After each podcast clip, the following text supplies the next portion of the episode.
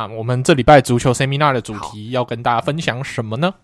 好，那我们因为上一周其实我们讲过了嘛，第四个章节其实它是有点像是第五章的一个像是序章的感觉，就是它有点是慢慢推导。讲第五章的内容，所以我们就这个礼拜一次把第四章跟第五章的内容，因为其实我自己觉得这两这两个礼拜的分量其实都偏少，所以我们就把它总结在一起，那讲一下这个第四第第五章的一个大意，这样子。好，那第四章的话，它讲到的其实标题叫做 Between the Line，就是在讲这个进攻防线之间的一个漏洞，那这个这样子的一个角色。的崛起，那这样子游走于两条中场跟后防线的这个在足球上的进攻的角角色呢，就是在传统上面说的十号位。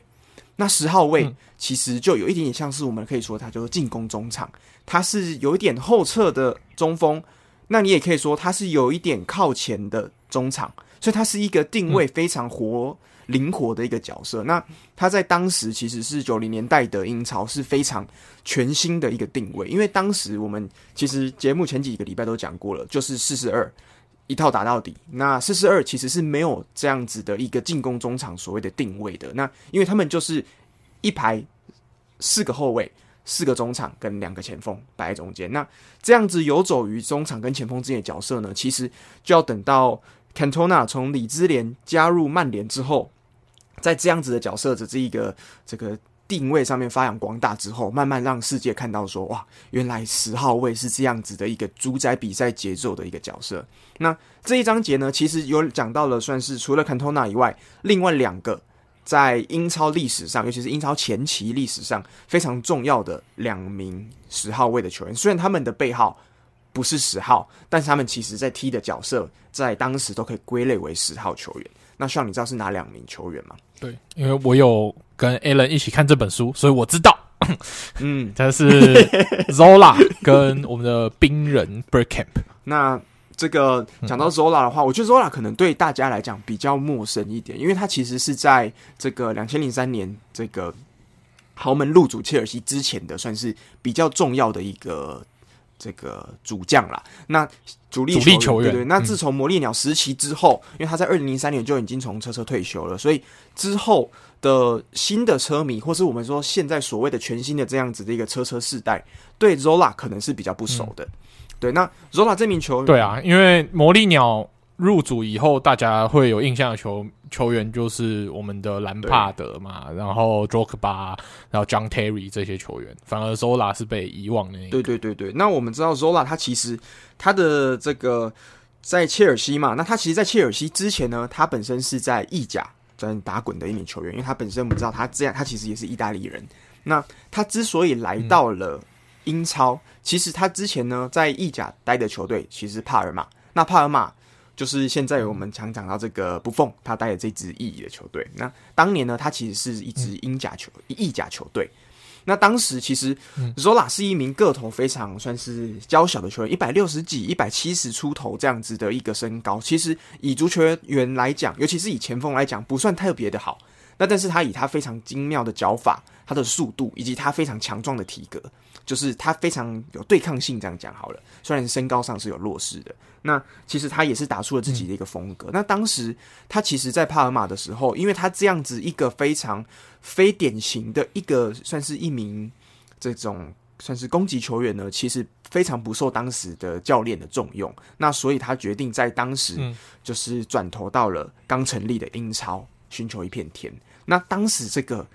不重用他的教练是谁呢？那就是我们现在这个传说中最活人，就是会运用灵活用人的，那最以球员为核心打造球员的这个 Carlo Ancelotti，就是当年这一个大家说非常食古不化，不会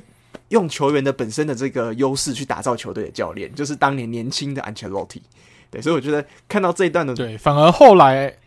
Ancelotti 他可能意识到了，诶、嗯。欸自己不用十号的这个问题，但是他修正了这个问题，反而到后来他在皇马的时候，J 罗踢 James Rodriguez 踢的最好的时候，反而在他手下。然后后来他到了堂堂，也把 J 罗带过去，让他可以去在进攻中场的位置灵活运用，可能是边锋，但是每次到比赛都会回到进攻中场的这个位置。这个是他用 J 罗蛮成功的地方。那他可能就是因为他年轻的时候有这个，然后这个执念没有好好运用，那他修正了以后，反而他找到了，诶。原来这个位置也是有这个位置好用的地方，然后从此以后，他在他战术里面有更多灵活的可以去运用十号这个位置。对啊，对啊，对啊。所以这个安切洛蒂自从帕尔马嘛，那他接下来就陆陆续续带的全部都是豪门等级的球队。对啊，那现在又回到皇马，又带了这个 Benson 嘛，又回到他以前的这个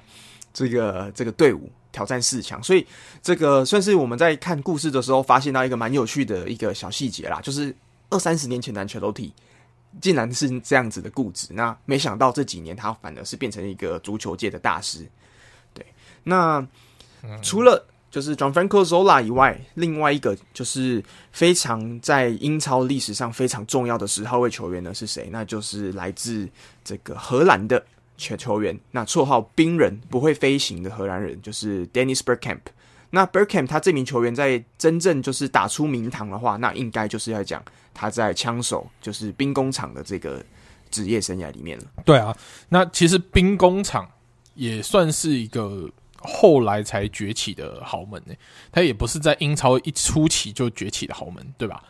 那时候 Alex Ferguson 对在对对竞争的对手里面，我们在前几章讲到的这些球队，没有 Arsenal 这支球队。甚至大家也都还不知道他那时候在哪里。然后，但是由于一个人的出现，让 Arsenal 这支球队突然出现在所有球迷的雷达上，然后也出现在世界的眼中，啊，开始对于英超的排名有很大的影响，是吧？这个人是谁呢？对，那就是哇，好，那我们讲到就是要一名好的球员，那就要一名好的教练嘛。那这个人呢，就是。鼎鼎大名，顶着这个 Arsenal 这个名号而出生的这个男人，Arsene Wenger，哎，Wenger 就是温格，那时候大家俗称教授的这个温格，嗯、他在一九九六九七年的赛季呢，就从了大家当时对这个欧洲来讲非常陌生的日本的这个 联赛。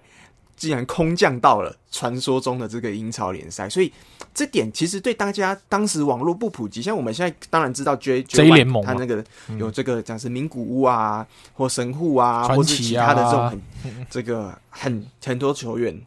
对，但是在当时可以想象，在三十年前没有网络的时代。那有时差是不可能会有人去看日本联赛，而且当年的日本还是没有打进过世界杯的日本，嗯、不是像我们现在这样子，是可能年年都有世界杯的亚洲强权。对对对，嗯、所以在当年，其实温格来了之后，那在这本书中，其实 Alex Ferguson 他当时在这一本书的呃第五章的一开始前面有一段话，就是他在讲说，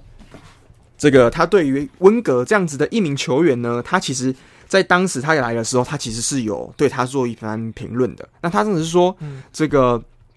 他对他的评论，其实我觉得现在看起来还蛮严苛的哦。他是说，温格完全不懂任何关于英国足球的东西。那他现在虽然来到了这一个豪门，那就是当当时就是讲说这个传统豪门就是呃兵工厂，但是兵工厂他当时其实已经有点类似没落的豪门了。对，那他说破落贵族啊，破落贵族了。对，那他说他。可能就是还是留在他的日本联赛会比较好吧。他是其实当时的这个 Ferguson 并没有把他当成未来会跟他算是一较高下的对手哦，所以真的，嗯，嗯应该要说那时候英国人、英格兰人对于自己的足球的哲学是有自己的骄傲。他觉得，第一，你是个法国人，不要来对我们英格兰足球指手画脚；第二，你只不过是有在这种亚洲国家，甚至大家看不上眼的这种联赛执教的经验，那你就妄想到一个大球队，然后透过你这个对他们来说一文不值的经验，就想要搅动什么风云，这个是不可能的事情。你要挑战我，还早几百年呢，差不多是这种感觉。对对对对对，真的是很难，在当时很难想象，因为我们现在当然我们会说，现在的 Big Six 全部的教练都不是英格兰，甚甚至是不是英国人，对。但在当年呢，其实，在英超所有球队里面，在温格之前，只有两名教练是就是非英英国国籍的。那其中一个，另外一个比较不知名的，嗯、但是其中一个最知名的，就是曾经执教过切尔西的，来自荷兰，就是传说中的这个古利，那就是嗯，就是非常强大的这个中场。对，那他在他之后，米兰的传奇中场。米兰的传奇中场，那在之后呢？温格其实算是比较算是真正有打出名号的一名外国教练，但当时他在他的执教初期，其实受到质疑的声音都非常多。那我们说他其实为什么会来到就是 Arsenal 呢？其实他在早在他执教日本联赛之前，那他曾经带过了大概发甲的算是呃摩纳哥长达七年的时间，那他其实也拿过了在法国杯跟法国的联赛冠军，不过。当时呢，这个时候其实，在兵工厂这边的管理阶层就慢慢看到了，就是温格这名身为年轻教练的一个潜力。可是当时的在最后辗转之下，竟然就让温格到了另外一个，就是太平洋到太平洋去执教日本联赛，没有在当时就是顺利的把这个温格签进来。那当时他们签来的算是一个。呃，代管教练呢，就是一个叫做 Riach 的人。那 Riach 这一名球员呢，为、这个教练为什么我们会说他在这本书里面，他其实算是有一个承先启后的概念，因为他其实是把 Dennis Bergkamp 从这个阿贾克斯，哎，从国米买来这个兵工厂的人。其实是他，并不是我们后面所说最活用他的这个温格。所以，如果大家可以这样想的话，大概可以想成说前几年的勇士，对不对？我们可以想说，这个一四年这个 Steve Kerr 来之前的勇士，其实阵容就差不多了，未来的打法也大概就是这样。可是，一四年 Steve Kerr 来之后，就一路冲天。所以，我觉得这样子比喻，有人可以想象，Steve Kerr 有一点点像是当年的温格，因空降之后，好像大家也不知道你大家的料在哪里，可是他最后。却达到了很多人没有办法想象的高度，这样子。对，就是他不是奠定基础的那个人，但是他是带球队更上一层楼，达到夺冠境界的那个人。那阿阿森纳 winger 就差不多是这个角色，这样。是，对啊。那他其实我们常常，其实前几集我们在讲这个足球塞米纳的时候，都说英格兰四十二嘛，我们已经讲到快烂掉，大家应该都听腻了。那四十二在当年其实是以一个空中战为主的一个，就是。一个战术就是传中、嗯、高空高调传球。那在这一个时代呢，嗯、其实 Riach 这个教练，尤其是带领的是 Dennis Bergkamp，还有当时的一众算是呃未来的 Arsenal 这样子的一个班底，他们其实算是试图做出什么样的改变呢？就是他们想要把空中慢慢。转换成地面战，那什么叫做地面战呢？地面战其实就是我们现在所谓的这种传球非常漂亮的小组短传啊，这样子的一个进攻流畅、以控球为主导向的一个算是足球，而不是当年的这样子以一个反击、以一个高调冲锋为主的一个阵型。所以在这当时，现在听可能会觉得好像没什么，但是在当年的英超相对保守、没有受过国际化的英超来讲，是非常崭新的一个观念。嗯。没错，嗯，那其实温格他的战术也不是一成不变的，对吧？嗯、他的战术在不同时期也是有不同的安排，然后也在某个时期让 Bergkamp 融入在这个队伍里面，然后让他可以打出他的特色。因为他其实来 Arsenal 之前，他待在国米，那时候的意大利足球呈现一个蛮有趣的状况，是米兰。有两支强队嘛，到现在还是这两支强队，就是 AC 米兰跟国际米兰。那 AC 米兰当年有大名鼎鼎的荷兰三剑客，那就是我们说的范巴斯滕，然后里杰卡尔德跟古利这三个人。对，那其实国米也不是说看着人家三剑客就瑟瑟发抖，然后毫无招架之力，下面也是有自己的德国三驾马车，然后再加上 Bergkamp。就是有什么 Jürgen Klinsmann 啊，然后 Matthäus 啊，还有一个叫什么 Bremer，Bremer 对 Bremer 对，然后还有 Bergkamp。可是 Bergkamp 在当初 这个国米体系里面，他一直没有很融入于这个体系里面，成为一个很重要的角色，所以他才这样子才让 Arsenal 有机会把他带过来。如果他在那里发挥的很好，在意甲那个时候的意甲不是现在的意甲，那个时候意甲反而是世界上。是很受到瞩目的一个联赛，对，对对，你看最好的球员都在那边，如果没有他无法融入国米的这一段，他就没有机会在阿森纳大放异彩。对，所以真的是应该是说，他虽然当时他在这个这样子的体系底下不得意，可是转换到了一个会用他的，算是找到他的伯乐之后，哇，那真的是把他的足球生涯推向了一个巅峰。那讲回来，刚刚三驾马车，嗯、我这边还是要讲一下这个。我因为我现在住的地方是在德国的城市福尔特附近的一个小城，叫做 Erlangen。那为什么要讲这个呢？因为每次我们只要提到我家住的这个小镇，就会讲到一个人。为他是谁呢？就是刚刚上说到这个三驾马车，德国三驾马车其中的叫做 Matthäus。因为 Matthäus 他就是我们这个 Erlangen 小镇里面出生的人。那我相信可能也是这个小镇算是大家最耳熟能详的一个国际巨星了。对，所以每次。哎，狼人之光，就沾一下，沾一下。对，你看、嗯、他也是当年带领了德国拿到世界杯的这个国家队队长，所以这个相信对德国人来讲应该是非常不陌生啦。对啊，所以就每次看到这个就想说，嗯，他是哎狼人的人哦，这样子。OK OK，赞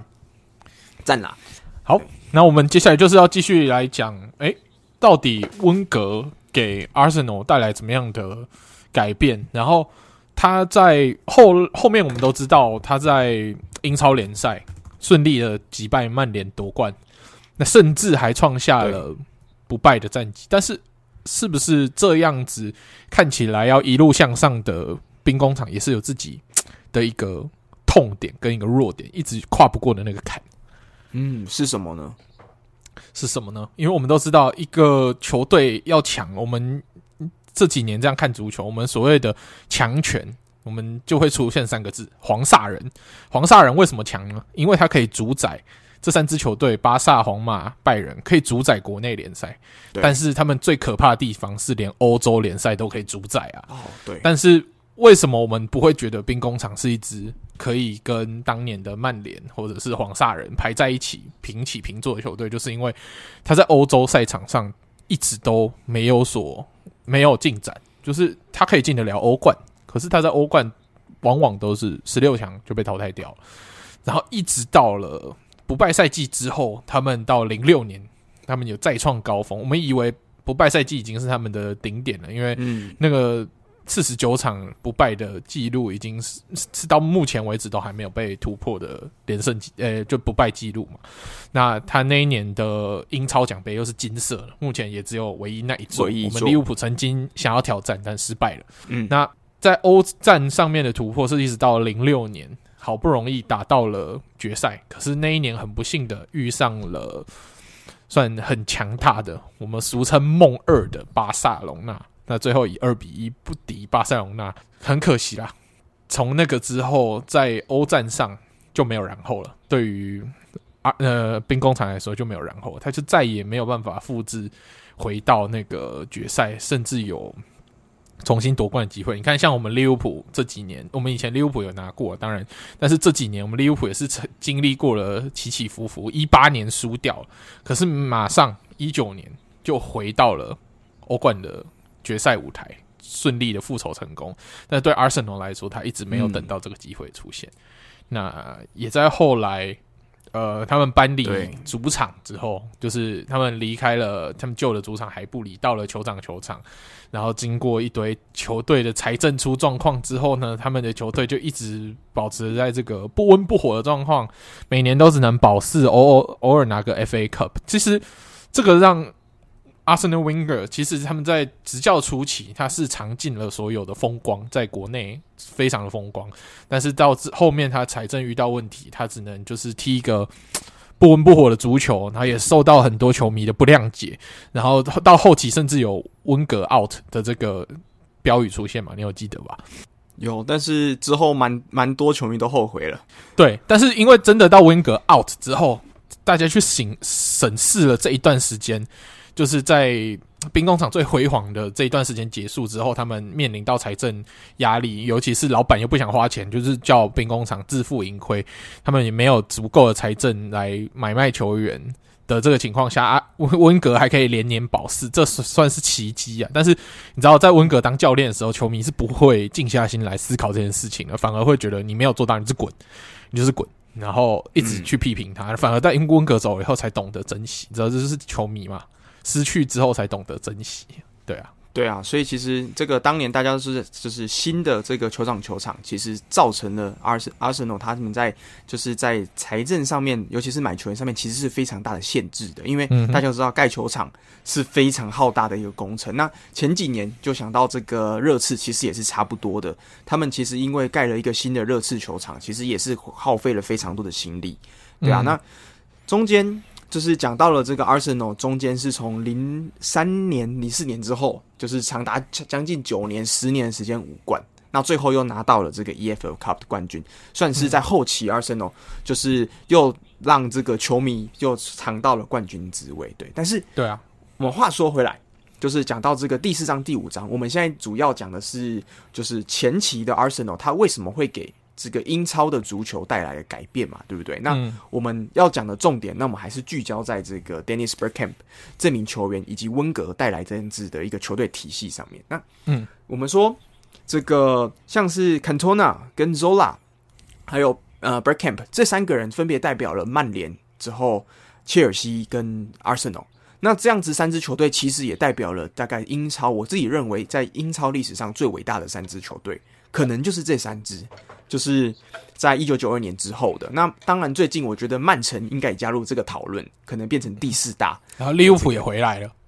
利物浦稍微回来，但是这个联赛我们就是只有拿过一冠而已，就先不跟这些老大哥，我们，先低调，真的低调，嗯、先低调。对，那所以为什么这三支球队会变成之后我们所说的就是英超的传统上的三巨头？那其实就是这十号位。对这个战术风格的严格上面来讲，做的一个非常算是划时代的一个变化了。那这三名球员就不刚好的，他们都是国际球员。那配上的又是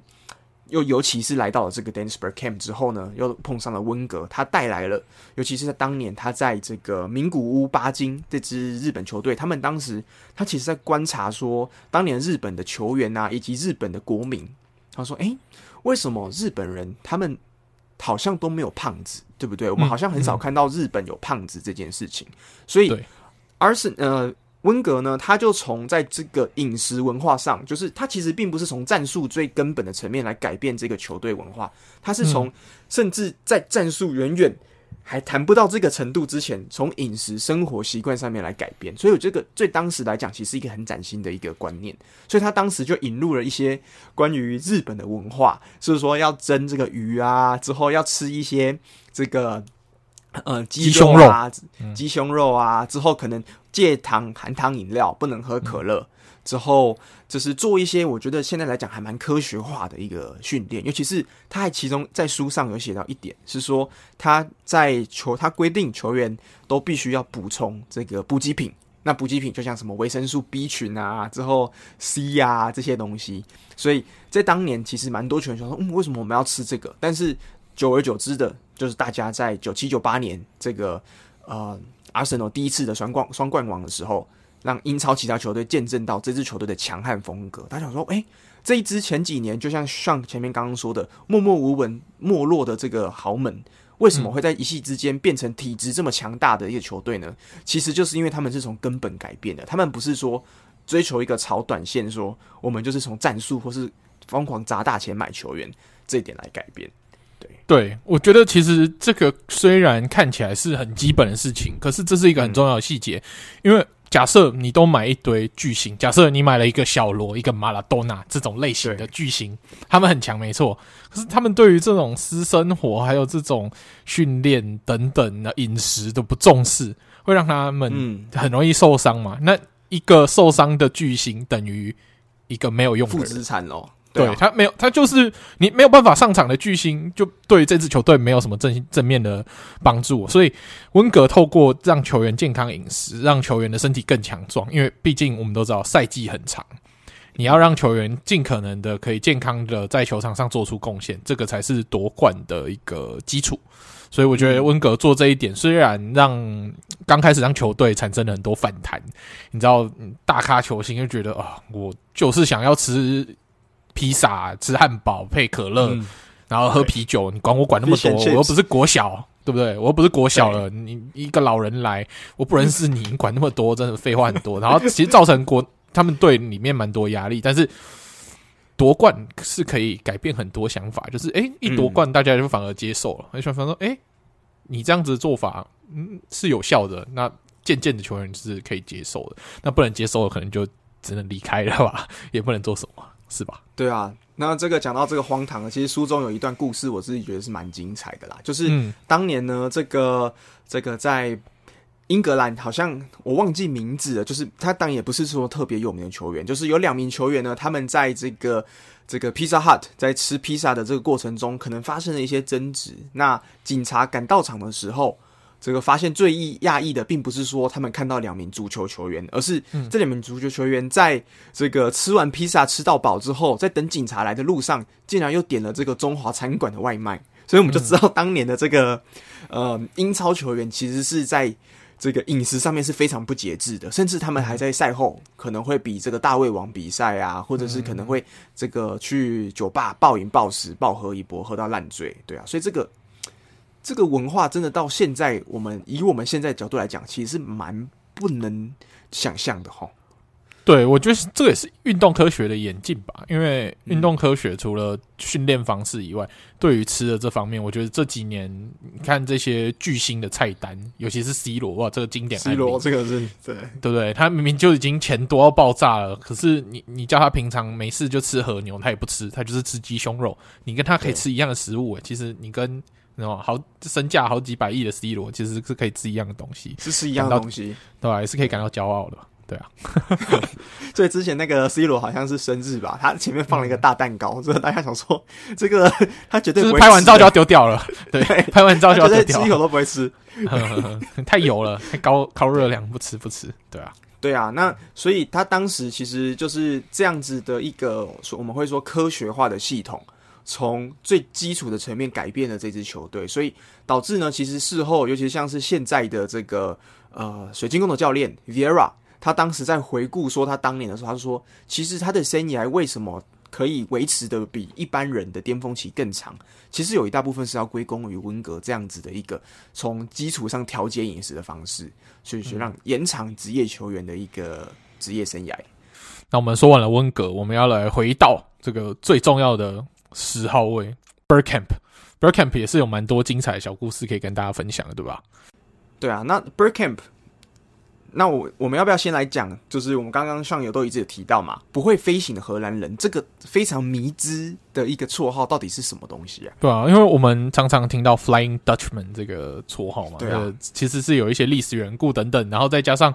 后面呃 Van Persie 的那颗进球有没有世界杯进球，让飞行荷兰人这个印象深刻刻在所有球迷的脑中，但是。在他出，就是在 Van Persie 出来之前，反而有一个不不能飞行的荷兰人，比这个名气更响亮，就是 Bergkamp。那为什么呢？因为他不敢坐飞机啊，这个真的是十分的。诶、欸，其实蛮多运动员好像都有这样的一个困扰，一个心理的阴影吧。之前 NBA 球员也有一个这样的问题，然后后来就被 NBA 放弃了。那 Bergkamp 这个问题呢，就造成了他好像就不能去参与欧战吧，就是所有要飞出国的，他都没有办法参与。因为如果要为了他让他坐船还是什么的，其实对于球队的行程安排蛮麻烦的吧，是吧？对啊，而且我们就是我们也知道欧冠是在周间嘛，嗯、那联赛是在假日，所以如果你说。就是要搭船的话，其实很难在三四天之内。如果你飞到是东欧，或是飞到比较远一点的地方，从英格兰飞呃搭船过去，再坐巴士，其实是非常遥远的一段路。诶，就是可以想象说，当年他其实就已经在实施切尔西这样子的一个财政的这个状况。这是 Bergkamp，而且那个时候欧洲跟就是英国跟欧洲的那个海底隧道。那铁路好像也还没有开通，应该哦，所以他也没有这个选项。就是坐船，对对对，那个，对啊，所以那个反而会把时间拉得很长。但是这种要求快速移动的比赛的话，他就只能牺牲他。所以也有很多球迷是把阿森纳在欧战的不失利，就是归咎于他没有办法坐飞机这一点。哦，你说他的出赛不稳定这样的一个状况。对对对对对啊！那所以这个 Bergkamp 他其实来到了，他是从一开始在阿贾克斯打出名堂嘛，那到了陆续到了国米，嗯、最后来到了 Arsenal，那最后在 Arsenal 算是呃来了这个人生巅峰，所以他其实是一个还蛮特别的球员。就是我们讲了，就是如果我们要说 Cantona 是一名后撤的中锋，那我们可以在书里面 Michael Cox 他其实是把 Cantona 定义成一个往前移的一个中场，就是其实这两者上是有细微的差距的，嗯、就是一个可能是啊、呃、在。进攻为主，那另外一个可能是以梳理节奏为主，其实是有一个蛮不太一样的一个差距。嗯、那在战术层面来讲，其实温格他当年在英超四四二，但是温格呢，他其实有一段时间他比较喜欢用的阵型是三五二，也就是我们现在所谓有点最近几年又流行回来这样子一个三中卫的一个阵型。那这个阵型其实当初流行的不是在英格兰，是在欧陆各地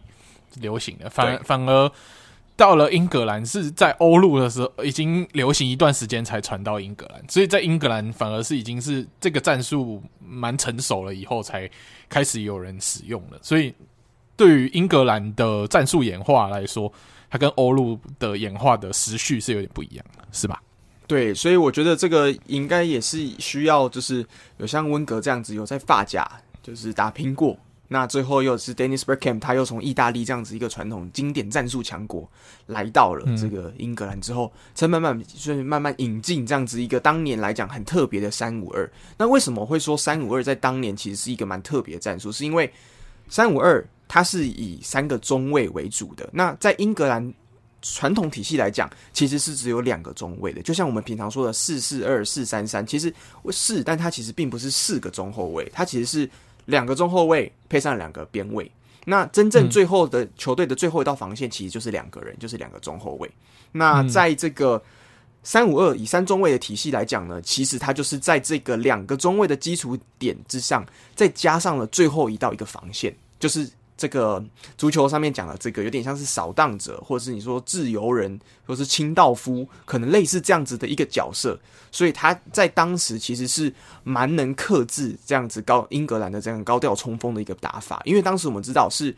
两个。在准备接球的前锋对上两个中后卫，那如果引进用的是这样子的一个三中卫的话，其实是能有效的去算是容错率有效的提升。那三五二的五这样子的一个中场，其实也非常的算是以人数的优势是可以压倒对面的四十二的四的。所以其实这样子来看的话，其实三五二。他们 Michael Cox 也说，他其实觉得这样的战术其实是在当年是非常能克制传统英格兰足球的一个战术的一个阵型的。那也导致很多球队在面对这样子的战术的时候，其实不得不做一些改变，甚至就是可能要调整自己的战术。那慢慢的，其实更多的国际上泛用的一些阵型呢，那也慢慢的就是被带到带到了英格兰来。那但但是其实温格也不是说他用了三五二以后他就墨守成规，一直固定在三五二嘛。他的战术也是四四二三五二这样，可以根据他的球员安排，嗯、就是他有不同时期有不同的球员主力球员，然后造成了他有不同的阵型安排，然后发挥出最好的效果，对吧？对啊，有时候可能就是说还有四二三一，我们这书中也有提到嘛。其实，在英超最早当年还没有四二三一这样子的一个说法的时候，其实他当年在踢的阵型，有时候竟然就是我们现在熟悉的四二三一，或者是四四一一这样子一些阵型。其实温格在后陆陆续续在书中之后，应该也会提到，就是目前我们在是第四章第五章讲到的是温格关于他的对整个球队的文化，以及他在这个呃。风格上面的一个改变，但是如果真的要讲到战术的严格的话，我觉得在之后的章节才会慢慢细讲，说温格到底是在哪些战术细节上面影响了，甚至席卷了整个英超，让当时的兵工厂变成英超最热门的球队。所以我觉得很多现在的球迷，如果是枪手迷的话，很有可能是两千年初期就开始喜欢枪手的。对，因为如果你要在温格的后期。入就是入门枪手的话，就我真的很尊敬你啊，因为那是一个很痛苦的事情。对，因为其实当年枪手在他不败赛季那一年的阵容排出来，真的算非常的豪华。你看守门员又有雷曼，然后后卫线上有 Sol Campbell，然后又有什么 Ash Ashley Cole 吗？就是其中一个 Cole，对，好像是 Ashley Cole，然后在中场又有 Vieira，又有那个 Gilberto，然后又有永 Bailey，然后 Bergkamp，然后又有亨利，哇，这个排出来还有 Pires，这这些阵容排出来，大家也都是耳熟能详。那这么豪华的阵容，嗯，然后取得这么荣耀的成绩，那个时候入坑，然后到了后期，那个落差真的是完全没有办法比，对不对？你从一个 How to lose 变成一个要每每年都要问 How to win 的球迷，这是蛮可怜的。对啊，但是其实就是。嗯我觉得我们最近才讲的，Arteta，好像在过去一个月来讲，好像有把这个枪手带回到了这个当年这样子哇，进攻非常好看的 Arsenal，。但是没想到，你是说上上个月吗？上上个月对，结果没有想到这一个月，大概在三十天以来，哇，，Arsenal 竟然自从输了输给利物浦之后，那又取得一胜之后，马上又迎来了算是非常可惜的三连败。那也导致他是现在在争冠路的这个争四的这个路上呢，其实又遭遇了非常大的一个阻碍。因为原本其实大家说他的这个明年要踢欧冠的机会是非常之高，但是可能又增添一点变数了。对啊，这个也是蛮可惜的。枪手迷可能到底什么时候能重返荣耀，我目前还看不太出来啊，因为这支球队。我我其实我不知道这支球队到底出了什么问题，但是我看了这支球队的阵容，总是觉得少了一点什么，没有一个很主轴，对，好像没有一个主轴，然后所以没有办法成为一个稳定保四或者是争冠的热门，这就是他最大的问题。而且就是嗯，不知道是我自己的感觉，就是我觉得像英超每一队，我可以讲出他们的这个当家的这个头牌球星，例如说我们讲到曼城，我当然会说丁丁嘛。那利物浦当然是三叉戟。那如果我讲到热刺哇，那热刺我一定会讲 Harry Kane 还有孙兴慜，这两个一定是对。那如果我现在讲到切尔西，那我一定会讲到，例如说这个呃 Kante，我也会讲到 j o r g i n o 我可能会讲到这个 Kai Havertz 这些人。可是兵工厂这些人，我好像讲不出个能代表他们全队最重要的一个灵魂人物，对不对？能讲的就萨卡吧。对，萨卡，但是萨卡也是毕竟是年轻人嘛。对啊，那。可是你讲出来就虚虚的，就觉得哎，好像不能太代表这种，你知道他不算是那种 Big Six 绝对不动王牌的感觉。然后你说 Ødegaard 嘛，Ødegaard 也是不错，但是你要说他很强，强到可以主宰比赛，哎呀，好像也不到那个程度。可能就是他的资历偏浅啦，就是他毕竟来到 Arsenal 算是真正的、嗯、呃真正转会，其实也就第一个赛季而已，所以其实。这个时间还需要证明一下，对啊。那之前的曾经可能他们队中最重要的王牌奥巴梅扬，还有这个二七二，就是离开相继离队之后，我觉得最近来讲，可能要找出枪手迷人的点，我觉得可能需要时间的观察。对，但是我还是觉得这支球队在未来几年应该会是非常有，会是非常可怕的成长的。毕竟我们刚刚说这些人其实都是年纪不到二十五岁的年轻小将。嗯，对啦，所以希望。他们可以找到核心主轴，然后好好培养，看看可不可以带带领这支有过低谷又有过高峰，现在又回到低谷的球队重回高峰了。嗯、那我们第四章、第五章的内容比较少，真的是比前几章，我觉得以资讯量来讲，真的少蛮多的。那主要就是让这个 Arsenal 重新回到历史的舞台，那让你要老枪迷重回。以前枪手辉煌的时代，然后让新球迷稍微知道，诶，为什么阿森纳这支这几年看起来这么不济的球队会有这么多球迷支持？对对对，而且这个其实我以前啊讲到这个就是阿森纳这样的历史，其实我当年在这个看英超的时候，我其实仔细就是还没有特别支持哪支球队的时候，我特别就是研究了一下每一队的这个队徽。其实当时映入眼帘，我自己主观认为。最吸我眼球嘛，这样讲嘛，就是最能让我引起注意的，其实反而是 Arsenal 的队徽，因为我觉得它是里面唯一一个很具象化看到说哇是一个大炮的一个球队，就是不能说好看，嗯、也不能说它怎么样，就是我觉得好特别哦，风格强烈，对，风格真的非常强烈，因为其他人可能就是一大堆字之后一排字啊，创立了年代之后好花花的这样子，但是 Arsenal 就是一颗大炮放在前面这样子，所以。当时其实我都觉得这支球队有一种莫名说不上来的一个很特别的感觉。好，那以上就是我们对于这四第四章跟第五章的分享。Es war die Zeit in den 70er Jahren. In der Regionalliga Süd. Gegen Stuttgart die 60er und unser Vorstand ist gegangen. Und gesungen haben wir das Lied. Und es geht es so. Na, na, na, na, na, na, na, na, na, na.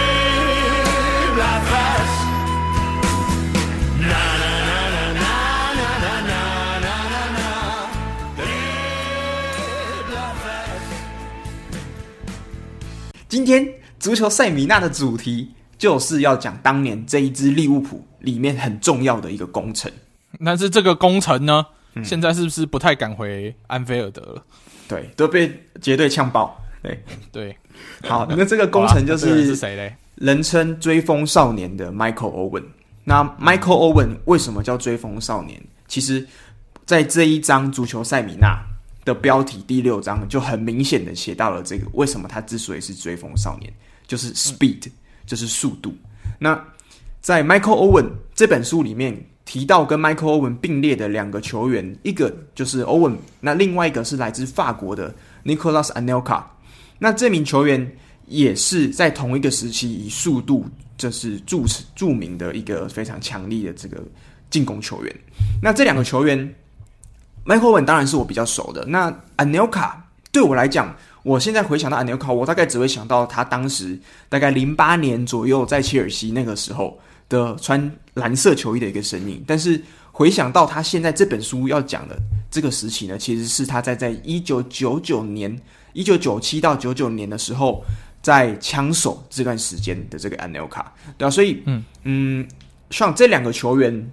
是不是安纽卡感觉好像虽然好像转了很多队，但是对来对我来讲啦，好像在枪手这段时间不是这么的熟悉耶。对，因为其实看他在枪手的这一段时间的数据面来说。他不是一个进球如麻的前锋，因为我们对于前锋的要求，嗯、可能是我们被 C 罗给宠坏了，就觉得哦，你一个赛季没有进个四十球，你就不是个咖这样。嗯，但是没有想到，嗯，一个赛季要进四十球是一件非常难得的事情啊，对不对？我们结果看 C 罗啊，对，看莱万啊，看本泽马，就觉得啊，进球那么容易，然后什么难的，然后。啊，怎么会有一个前锋待了两年啊，进球才进二十几颗？这个是是不是有点水货？我们都会这样觉得。但其实他当年在枪手表现算蛮不错的，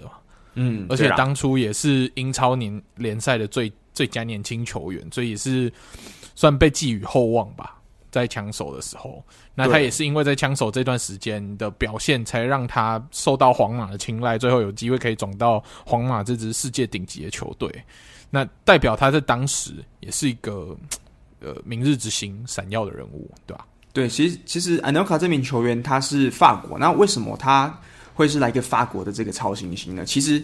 很明显就是我们讲到了上一集我们讲到温格嘛，那温格他其实带来了不仅是在饮食上面的变化，也带来了在整个球员国际化上面的变化。那文革他在这个时期呢，其实就大量的引进非常多来自外国的球星。那安纽卡就是其中他挖掘超新星里面来讲，我觉得在初期非常成功的一个案例。因为当时呢，他其实是从大概花了五十万英镑的价格，就从 PSG 买来了这个当年算是名不见经传的一个小的法国前锋安纽卡。那在枪手这两年，就像刚刚上说的，进了二十几球之后，当世界看到他，也拿到了最佳的英格兰年轻球员之后，竟然花了比当时多了五十倍价钱，两千五百万英镑的价钱卖到了皇马去。所以，会不会感觉这个时期的温格其实就已经在为接下来二十年他在做的事情铺路了？就是买年轻球员进来之后，炒完一个价格之后再卖出去，完成一个算是有点像多头的感觉吗？后来温格算是比较，我觉得比较不像诶、欸，因为他我觉得后来他比较是被迫要卖，尤其是他后来一直卖队长的这部分是为人诟病嘛，嗯、是，但是他那个是有点被迫要卖掉，而不是像多特就是你知道买卖股票，现在赚钱的要卖掉，哦，他是真的是有一个困难存在的，对，就是不钱不够嘛，那个时候球队要自己负责自己的财政状况啊，老板不投资嘛，你只好。透过卖人来筹球员呢、啊，你就觉得哎、这个有可能要往下走，好吧？那我先卖掉，我拿起来钱再去买一个，可能未来还有一点时间的买回来，这样。嗯，对，好，那所以这两这个这个章节第六章的就是 speed，那讲到的重点就是这两名在当时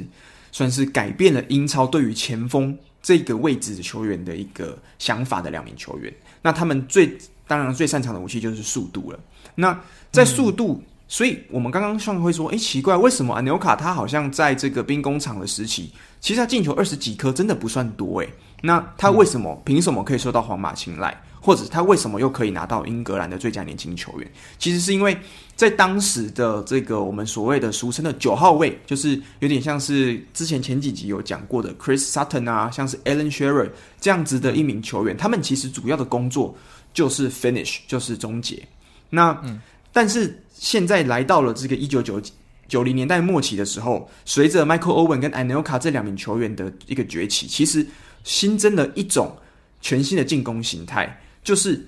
进球反而是第二，第一个反而是速度，具有突破对方的后防线的漏洞的一个速度，这才是当时他们算是比较新兴的一个球员所具备的一个素质，他们需要这样的素质。那当时呢，最早打出来就是这两名球员。那在书中其实也有提到，像是这个像是啊、呃、Ian Wright 啊，或是像 Andy Cole 这样子的球员。可是，在作者 Michael Cox 的书里面讲，这两名也是非常强大的进攻球员呢。他们会把他们的第一主要的工作摆在的是进球，而不是摆在速度。速度可能只是他们算是平常来摆脱对手使用的其中一个工具而已。但是事情放在 Michael Owen 身上呢，这件事情就变成他的主力武器了。所以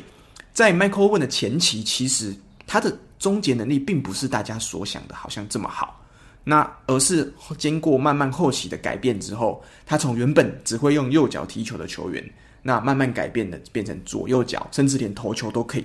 呃并用的一个球员。对啊，对，Michael Owen 的身材其实。跟我们印象中九号要有的高大身材是不太一样，嗯，他反而走一个梅西这种比较袖珍一点路线。我记得他身高也不高，应该才一百七十几公分，应该跟我们差不多高诶，就是大概一百七十出头公分。嗯，那以前锋来说，这个真的不算高啊，因为前锋我们预期大概都会有一百八十几公分，然后甚至到一百九，像哈兰这样，哈兰、莱万、然后莱万这样经典的九九号身材嘛，那。像之前我们提到的 Alan Shearer，他们主要的武器是 finish，然后主要在禁区讨饭吃的整个优势是因为他们的身材比较厚嘛。那其实对位他们的是中后卫，那中后卫呢也会为了迎合这些前锋，哎，去发展出比较强韧的身体素质，去跟他对抗。而不是说，呃，那我速度很快要追上你，先把球破坏掉，这样不会，反而是 OK，你要来，我就跟你对抗，然后去把你的球破坏掉就好了。所以中后卫的速度也没有很快，嗯，那这个也会是为什么欧文跟 Anelka 他们能够靠着速度去突破中后卫的一个。一个算是突破口吧，因为那个时候的中后卫已经习惯了像 Alan Shearer 这样类型的九号，突然出现了速度飞快、身材优势不明显的九号的时候，他反而一时之间，诶，没有办法去应对，然后会跟不上他们的速度，然后让这些人在这算是一个时代的交替的时候呢，有发光发热的机会，对吧？对啊，而且其实我们上一章节是 Between the Lines 嘛，就是在讲这个。呃，线防线之间的这个对决，那这张他其实他也提到了一个我觉得蛮特别的，就是说当年的英超其实因应了刚刚上说的这样子一种空中战、体格战的这样子的一个打法，其实他们当时在英格兰防守的时候，他们最后一条的中后卫防线其实是站得非常靠前的，因为他们必须要在对方的高吊球来之前，就想办法把这一个拿到球的机会终结掉，所以他其实会。把这个他跟对方的前锋的空间压得很近，可是事情来到了九零年代末期的时候，Anelka 跟 Owen 这样子的一个穿针引线的球员，搭配到我们上一章节有讲到的，尤其像是 Bergkamp 这样子一个非常会穿越在防线与防线之间传出非常漂亮传球的这个球员的话，这样子当年非常靠前的站位，其实就已经是不符合时代的潮流。那也是因为 Anelka 跟 Owen 这样子常常游走于这个防线之间，尤其是靠这种队友穿越球往前用速度摆脱球员的进攻，其实慢慢的也影响到了英格兰的后卫站位，其实是慢慢的往门将的方向去靠近的。那嗯，这个其实也造就了其实蛮多现代的我们说的中后卫所要具备的素质，就是不再是当然高空争顶跟强大的体格是很重要的，但是现在其实更重要的一点就是他要非常好的速度。那这个速度其实可以体现在，例如说我们现在想要讲到曼联现在的曼联现在的 Veron 也是以一个速度著称的。那什么叫做以速度速度不见长之后常常被令人诟病的呢？哎、就是，那就是 Varane 的好伙伴，对，马怪尔 就是马怪尔。所以我们可以想象，马怪尔如果他当时是在这个九零年代前期的话，那他可能会是一个非常非常棒的一个中后卫，因为他不仅他其实他的头球非常的好，他的身材非常好，嗯、尤其是他在高空争顶也是英格兰数一数二的，甚至可能还会比反戴这些人更强哦，不一定。那、嗯、但是他最，尤其是这一两个月最被人诟病的就是他的速度真的是太慢。那这也是想到说，我们现在看到满怪这样子的缺点的浮现，其实放在当年来讲，其实所有的后卫都是一样的。那这也就造就了为什么这两名非常有潜力的年轻人，以速度最最见长的年轻人，有办法在这个时代算是出类拔萃的原因，是因为当时的习习惯，中后卫就是慢的。那搭配这样子快，一瞬间造成这样子的一个，算是一个速度的冲击之下，导致他们当时两个人窜出的速度是非常快。对啊，但是这种窜出速度很快的球员，然后以速度见长的球员，是不是就有一个令人觉得蛮惋惜的隐忧在？其实，在这个故事的篇章，我们一开始读这种意气风发的球员，读到后来，常常都会觉得啊，有点遗憾，有所感叹，对吧？嗯，其实一个就是刚刚上说的嘛，其实这种球员年轻的早，那也是靠速度体，就是速度见长的球员，其实最怕的就是伤病问题嘛。那、讲到伤病问题之前，我想说提另外一个书中另外一点，就是在讲 Anelka 的部分。Anelka 可能相对于欧文来讲，比较没有那么受伤病困扰影响，相对欧文的痛痛脚但这个体质，他比起欧文有太多失败的可能性了。是是，对，这就是我要讲他这一点。其实，在书中有讲到说，Anelka 他其实是一个非常内向的人，他非常怪的一个人，他其实是没办法跟队友有很好配合的，因为。他自从从法国来到英格兰之后，他基本上是不会说任何一句英文的。就算他可能真的听得懂，他也不说。那他在球场上，Michael Cox 这个作者给他的一个印象就是，他永远在枪手的前期呢，他是低着头在跑步，他是不会看其他队友在其他站位的。他的唯一的特色就是，他只会低着头，拖着背往球门的地方跑进去，那期待队友传球给他。那这一点其实，因为他在的时候，那时候 Henry 好像还没来，要么刚来，要么还没来嘛。对，所以那时候没有法国，他可唯一可以讲话的对象只有温格啊。温格又是教练，可能也不太敢跟他骂鸡骂鸡，所以就只好在那边耍自闭。所以他有点逆向 Gareth Bale 的概念，对吧？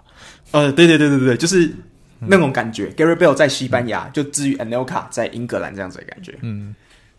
对啊。那其实当时其实我在书里面有一个章节，我觉得蛮好笑的，就是。他有一个章节是在讲 Anelka 的队友，也是当时非常强力的荷兰边锋，就是 Mark Overmars。他这名球员其实当时跟 Anelka 其实是有些冲突的，因为嗯，Anelka 觉得说 Overmars 每次做球可能是做球给 Bergkamp，或是做球给其他的前锋，都不做球给 Anelka。嗯、那 Overmars 就觉得说他其实已经有要做球了，但是因为他真的实在太难预测了，所以导致他们常常在场上配合不是很好。那这个。因为他们两个也是语言不通，一个是荷兰人，一个是法国人，所以他们最后呢就通通被温格叫到了休息室里面去约谈。那我觉得在这段故事里面最好笑的一点就是，我们知道温格其实他在这边担担任的不仅只是就是这个教练的这个功能，他其实也担任了翻译的功能，因为这两个球员的语言是不通的。那温格在这边其实做了一个我觉得还不错的示范，就是他不是单纯仅仅的翻译说。每个球员他所讲出来的话，例如说，嗯，Anelka 他当时其实他主要的抱怨是说，为什么 Overmars 不传球给他？那 Overmars 是觉得说，我早就已经传球给他，是因为他的太难预测了。但是温格在经过了话都是到他中间，他经过他自己的修饰调整之后，两个球员竟然就好像因为温格这样子的翻译，他就认为说，哦，原来 Anelka 也知道说他下次会改进。那 Overmars 呢，他也觉得他下次。会努力的尝试传球给他，但其实这两名球员都不是真的这样，刚刚有这样讲过。但是因为对，他可能彼此都在骂脏话了，对，或互相喷来喷去，可能如果如实翻译，就是完全没有经过球是，已经要打起来了。对对，但是我们温格毕竟是教授嘛，就整个人比较在乎那个就语言的美感，有一点信达雅都要传达到，所以他就是修饰完以后，让应该说让这两个人的对于彼此的理解更上一层楼。那。进而达到解决问题的方法，而不是说哦，就是单纯叫两个人来讲讲话，然后讲完打起来，然后让整个休休息室气氛更差，是吧？对啊，所以这个真的是我觉得蛮佩服教授的一点，就是他在枪手前期，你看，这就是为什么蛮多其实当时英格兰球队，我相信他们为什么不敢引进这种国际球员的原因，因为他们实在太不可控了，尤其是像肯托纳也是一个非常不可控的球员，那。嗯，一来是因为语言的关系，一来是文化的差异嘛。那对，好险是因为有温格，他本身就是一个精通六国语言的一个教练，他有办法把队上其他所有的球员融合在一起。所以我觉得温格身为这样子一个当年算是国际化的一个时代的开端，他真的是一个很很重要的教练。没错，嗯，对啊。那讲到了这个呃伤病问题嘛，其实 Michael Owen 真的。好像他的伤病自从在利物浦的后期之后，就陆陆续续受伤了，对不对？就是这个。对啊，因为这两个前锋面临到的困境是不太一样。Anelka 呢，比较是个性使然，是，然后还有他就是一。用人的问题，就是他他一些家人啊等等的交到不好的朋友，让他的整个职业走向就是走得乱七八糟的。然后常常会有一些亲朋好友帮他放话，让他不在这个职业赛场上多了很多除了比赛之外的额外的困扰跟话题。对，那欧文这边比较单纯，他是一个就。算足球员，但是他遇到的问题呢，就是一个好的足球员常常没有办法会避免会遇到的，就是伤病问题，尤其是这种成名很早的。当年我们都知道这种足球金童啊，就是追风少年。我们对欧文的印象永远都是那个年轻的，他这是为什么呢？嗯，因为中年以后的他就没有然后了，没有再进步过了。对 对。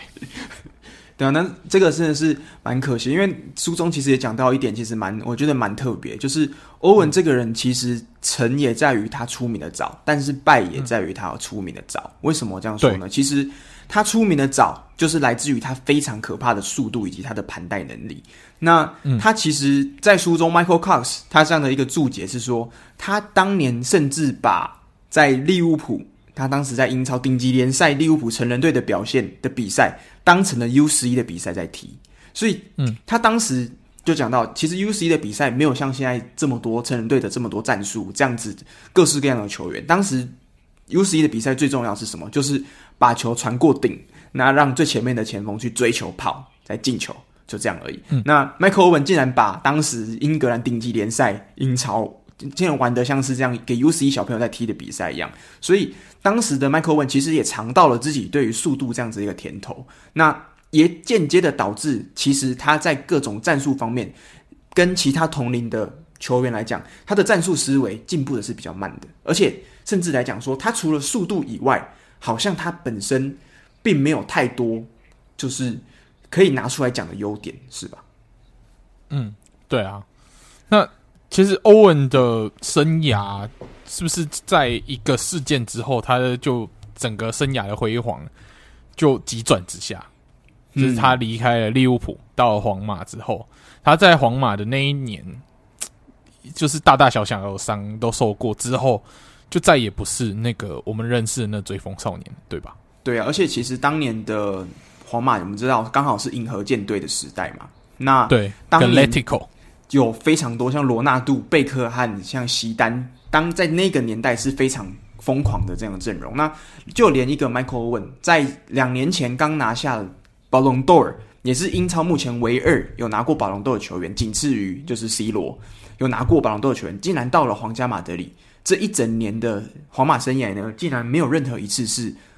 先发上场过的，嗯、他通常都是做替补。那不过当时其实也因为他做替补，所以其实他偶有这种板凳杀手、板凳暴徒这样子的表现。不过也是因为我们知道欧文他成名的早，他受他在十几岁的时候就已经拿过了各种奖项，最佳球员是欧洲足球先生，又拿过了国内呃小三冠王这样子的一个，是各种荣誉。其实他是没办法忍受自己是屈居于替补的，对吧？所以自尊心，没有自尊心没有办法，所以他只在皇马，虽然那一年其实缴出的成绩单还算不错，是以高效为主，但是他在隔年马上又回到了英格兰的赛场上。对啊，既然他回到了英超的赛场，没有选择回到利物浦，反而是加入了 Newcastle。但是他在加入 Newcastle 之后，这真的是比起他在皇马的，就是因为呃没有办法先发，然后不如意。他在 Newcastle 是真的遇到了很多。影响他生涯的伤病问题，就自从他到了 Newcastle 受伤之后呢，嗯、接下来整个伤病就跟着他的下半呃足球生涯，然后没有停过。那他在 Newcastle 这段时间呢，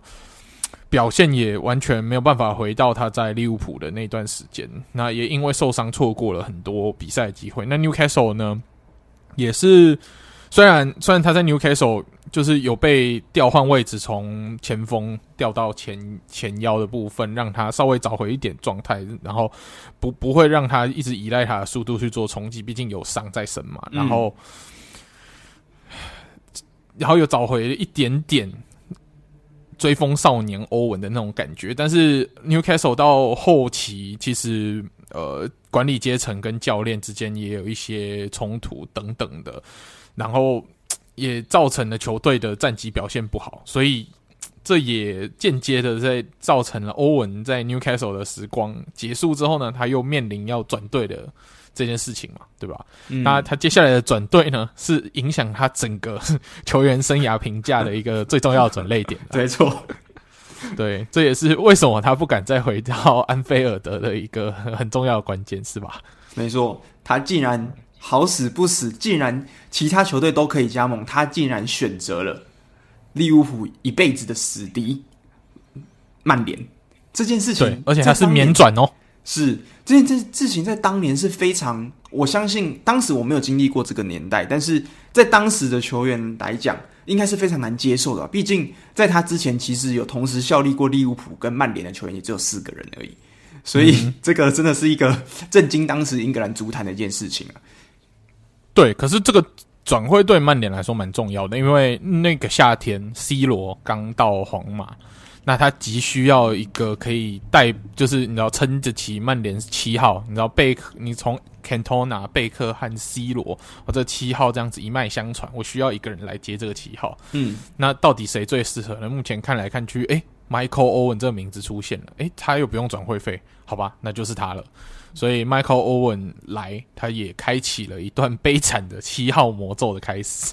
他是第一个七号魔咒的第一个继承者的受受害者，对，七号魔咒的第一个受害者，那就是他了。那其实也不是说他态度不好还是怎么样，毕竟我们前面提到在纽卡索这一堆受伤，也真的影响到他的身为一个前锋的上限整个高度，所以。他在曼联的时期，我已经不能把他当成他在利物浦时期的同个欧文。那但是他虽然伤病影响到他的速度，但是他增长是他的经验嘛。所以虽然说他是七号魔咒的第一个牺牲者，但是随着那个时候的呃曼联还有 Alex Ferguson 在，那其实他还是有在曼联拿到冠军的，对吧？嗯，没错，我记得他有拿到联赛冠军。对，然后至少他在荣誉的部分呢、啊，就是可以随着曼联一起夺得荣誉，然后让他在个人表现不好的情况，可以在呃荣誉的部分算是给他一种补偿嘛。我觉得这个对他在生涯末期，如以他个人来说，我们不不看呃曼联跟利物浦的仇恨来说，对他来说也算是一个好处吧，是吧？是啊，可是这个这样子的一个。算是落差嘛，就是他前期跟后期这样巨大落差，其实也反映在现在的算是利物浦球迷或是世界球迷对他的评价来讲，其实是非常两极的。就是很多人都觉得他大概在零，大概在零六年之前的生涯是还不错的，但是在零六年之后的生涯就慢慢走下坡。那甚至加盟了这个曼联之后，又有一个让利物浦球迷说嘴的这样子的一个借口，对啊，所以导致目前其实蛮多利物浦球迷好像不会把他当成说是球队的传奇，而是一个很特别的存在，是吧？就是，嗯，是一个传奇呢，好像是吧？就是五十五十那种感觉，他的确真的是将帮助了利物浦在两千年初期拿下了非常多荣誉。那也是英格兰当时最炙手可热，除了贝克汉以外的天之骄子。但是另外一方面，好像他的这个因为各种种伤病的原因，导致他的生涯好像前期反正正常人家是这个应该是甘蔗越吃越甜嘛，但是他竟然好像是有点先先甜了之后，这之后慢慢再苦那种感觉。所以我觉得这个有点悲，就是悲惨的生涯后半这样子的感觉。对啊，因为其实他加入曼联哦，我们都想说哦，他这样受伤是不是加入曼联的时候已经老了，可能三十六岁甚至七岁？嗯、没有，他加入曼联的时候才三十岁，三十岁对于一个球员来说是一个最黄金的时刻。那他在曼联度过了这两两年三年的时间，虽然有拿到一些荣誉，但是对于他个人的生涯是没有在。更上一层楼。那最后，他在二零一二年的时候选择加入到了 Stoke City，然后穿上了十号。我这个十号也是对他的一个尊重了，就是诶、欸，看在他的名气名气的份上，给他十号穿。但是好景不长啦，他在 Stoke City 其实也没有什么太多的表现，也只取得一颗进球。之后，他在一三年，他是三十三岁、三十四岁的那一年呢，最后就宣布了退休。啊，所以追风少年在的生涯呢，就诶三十三岁、三十四岁的时候就画下了句点。那其实我们在看这本书的时候，我觉得，呃，我们看到最后一章，就就是这这一章节的最后一部分的时候，我觉得哦，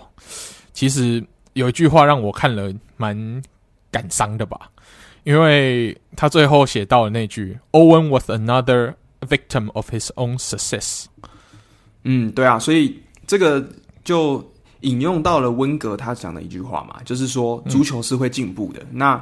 进攻总是尝试做出一些麻烦，但是防守迟早会有所反反应。那其实就像刚刚上说的嘛，其实欧文他成也速度，败也速度。为什么呢？其实早年他是用速度杀遍战场无敌手，可是晚年的他却因为速度的关系，限制了他。算是他最强大的武器，竟然被封印住了，那导致他不得不改变打法。